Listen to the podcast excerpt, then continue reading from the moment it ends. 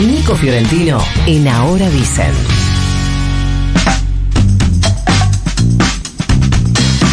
7 y 25 dice el reloj, 21.8 dice el termómetro de la ciudad de Buenos Aires. ¿Y qué dice Fiorentino sobre la asunción de un nuevo presidente? Que hay que reconocerle a Javier Milei que no. mm, que debe ser la primera vez que alguien da un discurso inaugural presidencial sin una, no te digo una luz, sin prender una lamparita de expectativa eh, positiva hacia adelante. Solo en algún momento mencionó la idea de que al final del camino, eh, dijo que hay luz al final del camino, dijo así, no dijo del túnel, dijo del camino.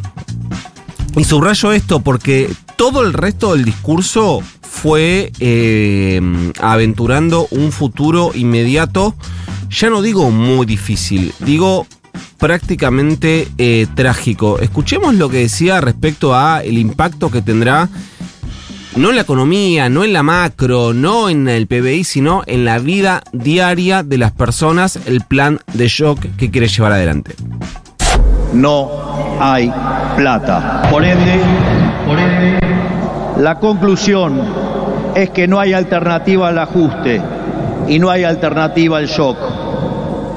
Naturalmente eso impactará de modo negativo sobre el nivel de actividad, el empleo, los salarios reales, la cantidad de pobres e indigentes. Habrá esta inflación.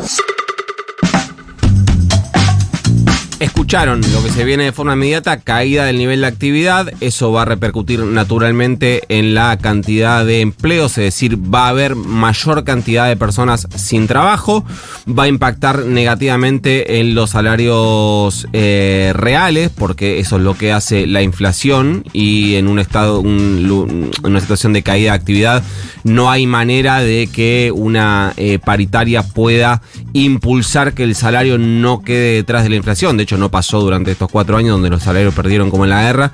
Imagínate en un contexto de esta inflación, como el mismo Milei ya había dicho que iba a pasar, y también aventuró un incremento de la cantidad de pobres e indigentes de la Argentina. La pregunta será cuánto tiempo o cuántas personas en la Argentina están dispuestas a aguantar eh, este impacto. ¿Y cuántas pueden también, no? Porque con un 40% de pobreza y además él diciendo, no dijo nada, nada, nada para contener a ese universo que no parece tener ningún margen. No.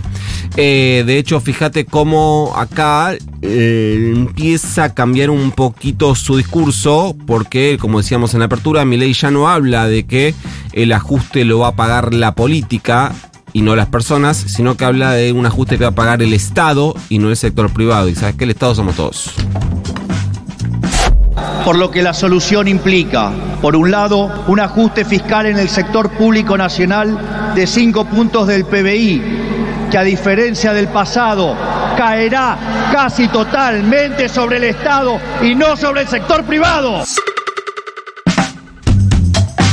Vamos a seguir escuchando a Javier Milei pronosticando un futuro inmediato negro, negro, pero acá, como decía, solo en grajeas entregó algunas lucecitas de esperanza hacia adelante.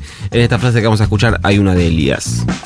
Vamos a tomar todas las decisiones necesarias para arreglar el problema que causaron 100 años de despilfarro de la clase política, aun cuando al principio sea duro. Sabemos que de corto plazo la situación empeorará, pero luego veremos los frutos de nuestro esfuerzo.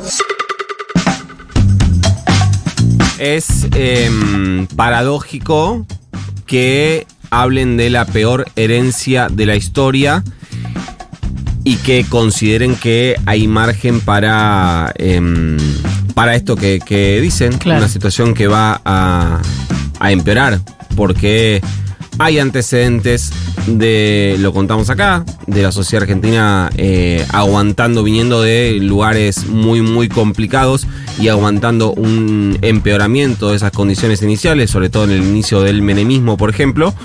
Pero si efectivamente es la peor de la historia, como ellos dicen que es, yo creo que no, pero agarrándome de las palabras del eh, gobierno entrante, así parece. Igual eh, em, quiero subrayar algo que decías recién, que es eh, hay también una vivada en el medio que es que le empieza eh, la campaña diciendo a la casta y ajustamos a la casta y entonces da la sensación para quienes no conocen cómo funciona el Estado que recortan cinco ñoquis y comemos todos.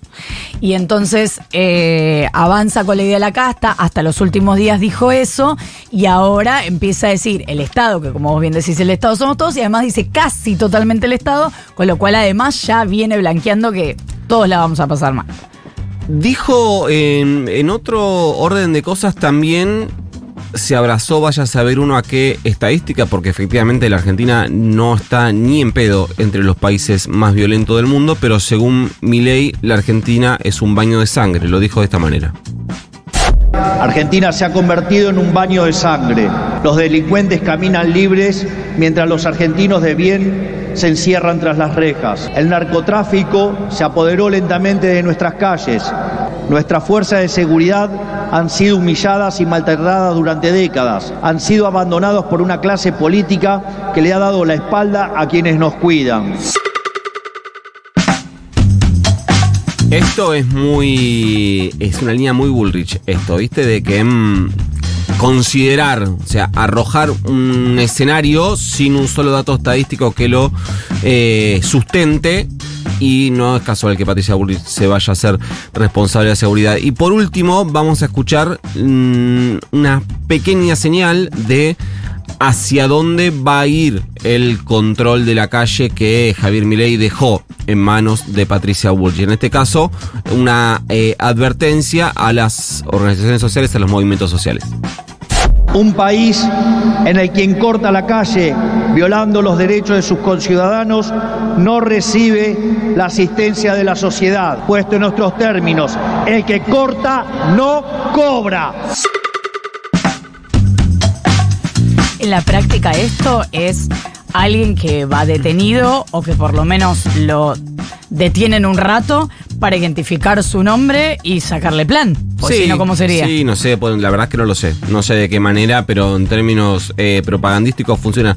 Me estaba quedando afuera esto que lo, lo quiero eh, que lo escuchemos, que es cuando eh, Javier Milei dice con eh, total claridad que para él no hay otra opción que el shock. Subrayo esto porque, em, como decíamos en la apertura, él venía en un proceso de eh, amesetamientos o discurso más virulento y parecía que entraba en una eh, línea más que eh, una revolución eh, libertaria que venía con un neomenemismo amable, bueno, eh, pareciera que no.